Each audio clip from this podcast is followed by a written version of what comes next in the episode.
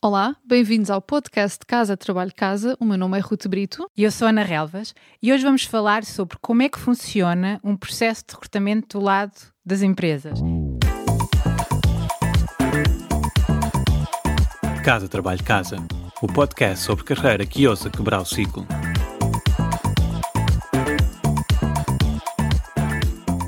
Eu desconfio que há muita gente que não tem ideia da máquina por trás dos processos de recrutamento. Eu, pelo menos, não tinha quando terminei o curso, depois comecei a ganhar alguma experiência e a perceber.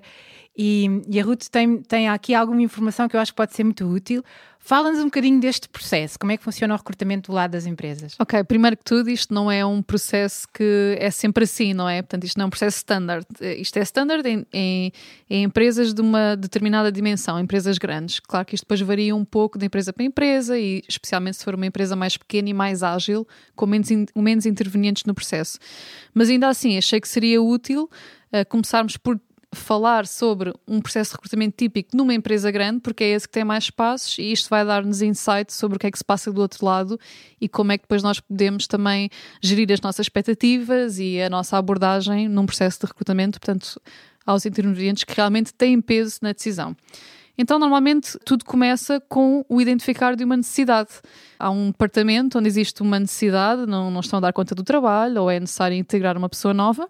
Por norma, o chefe do departamento, que é a pessoa que vai estar responsável por contratar uma pessoa nova, que nós em inglês se chama o hiring manager, que em português penso que não existe um termo equivalente.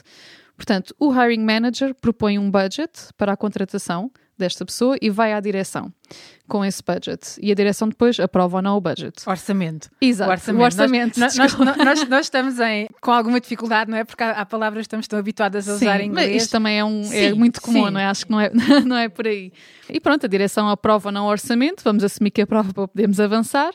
E então o hiring manager vai depois informar o Departamento de Recursos Humanos sobre esta nova vaga que já foi aprovada e que tem aquele orçamento. Nos recursos humanos existe uma função que é o recrutamento, portanto, o, o, recrutador vai fazer o levantamento dos requisitos, vai falar com o hiring manager e perguntar: ok, estás à procura de uma pessoa para esta função, que uh, requisitos, que competências é que essa pessoa precisa de ter? E depois de reunir os requisitos e descrever a função, publica o anúncio de emprego. O recrutador, tipicamente costuma ser uma pessoa mais júnior, faz a primeira triagem de CVs dos CVs que se recebe após publicar um anúncio. Por norma, já é uma triagem que vem depois de uma triagem feita por um software. Uh, e vai comparar os CVs com a lista de competências que estão no anúncio. Geralmente, aqui o objetivo não é qualificar pessoas, não é passar pessoas à próxima fase. O objetivo é mesmo eliminar. Portanto, aqui o objetivo é ver as pessoas que não cumprem com a maioria dos requisitos e chegar a um grupo mais reduzido de candidatos para passar à segunda fase. O recrutador, por norma, é quem liga a marcar a entrevista, por vezes até se faz uma primeira triagem por telefone, antes de obrigar as pessoas a dirigirem-se à empresa. E a segunda fase de entrevistas já tende a ser pessoalmente e geralmente é feita por alguém dos recursos humanos, não, não este primeiro recrutador. Os recursos humanos costumam procurar pessoas que sejam que se encaixem bem nos valores e na cultura da empresa porque já foi feita a triagem, a pessoa já, já sabe que aquela pessoa tem as competências necessárias, portanto, agora o que, vai, o que vai ser analisado é se a pessoa encaixa bem na forma de trabalhar da empresa, nos valores da empresa, se se iriam adaptar uh, à função e, ao mesmo tempo, se existe ali um caminho interno para futuramente a pessoa poder evoluir. Isso, isso, tem que ver com aquilo que falámos num episódio atrás das soft skills, que, que, que, eu falei que muitas vezes aquilo que nos, nos dá o, um emprego são as hard skills, no fundo as competências técnicas e aquilo que a pessoa já fez, mas depois aquilo que a mantém lá são as soft skills. Isto é uma tentativa dos uhum. recursos humanos de anteciparem as soft skills para perceberem se a pessoa tem ou não potencial para realizar esse trabalho com os resultados que estão à espera. Até porque os recursos humanos não têm competências técnicas para avaliar as competências que são necessárias para o desempenho da função, né? Imaginemos que estamos a contratar uma pessoa para gerir uh, uma operação logística. Os recursos humanos não têm os conhecimentos necessários para avaliar. Então o que fazem é, sobretudo, avaliar, como disseste, as soft skills e se a pessoa realmente se encaixa bem na empresa. Depois, assumindo que o candidato passa esta fase, vai então a uma terceira, em que a entrevista já é com o hiring manager quem é o hiring manager é o futuro chefe da pessoa que vai ser contratada. E aí, essa pessoa, este interveniente, já procura uma coisa diferente. As perguntas já tendem a ser mais técnicas, como estávamos a falar.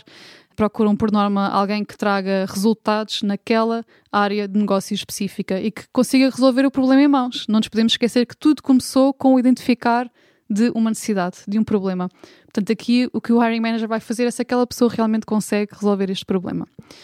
E hum, algumas, alguns processos de recrutamento param por aqui, é o hiring manager que toma a decisão. Uh, outro tipo de contratações mais uh, chave, profissionais mais sénior, por exemplo, chega-se mesmo a ser entrevistado por um executivo de topo, portanto, um CEO, um CMO. Estas, este tipo de líder já procuram pessoas, uh, procuram coisas diferentes nas pessoas, procuram também soft skills, procuram pessoas que sejam capazes de, de fazer, de liderar, de inovar e procuram também coisas como integridade e ética de trabalho, capacidade de trabalho. Portanto, aqui a conversa acaba por ser sempre um bocadinho mais estratégica e não tanto sobre a função em si, que isso já foi abordado com o hiring manager. Depois, então, de todas estas fases, é, é identificado qual é o candidato preferido e aquele que vai ser selecionado. E isto aqui é importante também uh, percebemos que realmente há uma pessoa e é só uma que é escolhida, porque do outro lado ao candidato dá-nos um bocadinho de poder de negociação. Quando nós sabemos que já, quando nós fomos selecionados e nos fazem uma proposta, nós temos o poder de negociar, porque do outro lado já foi feita uma escolha.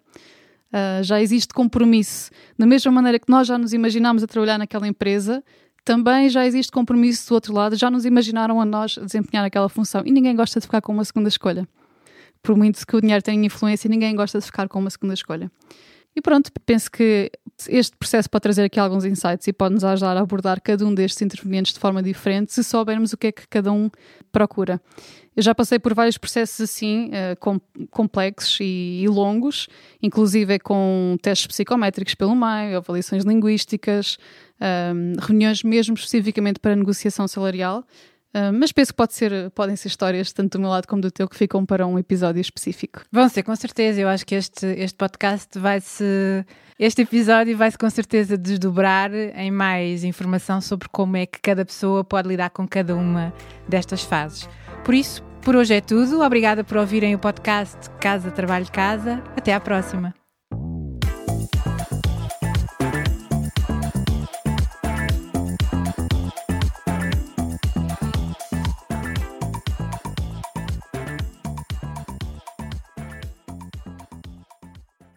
Sabias que já podes apoiar o nosso trabalho?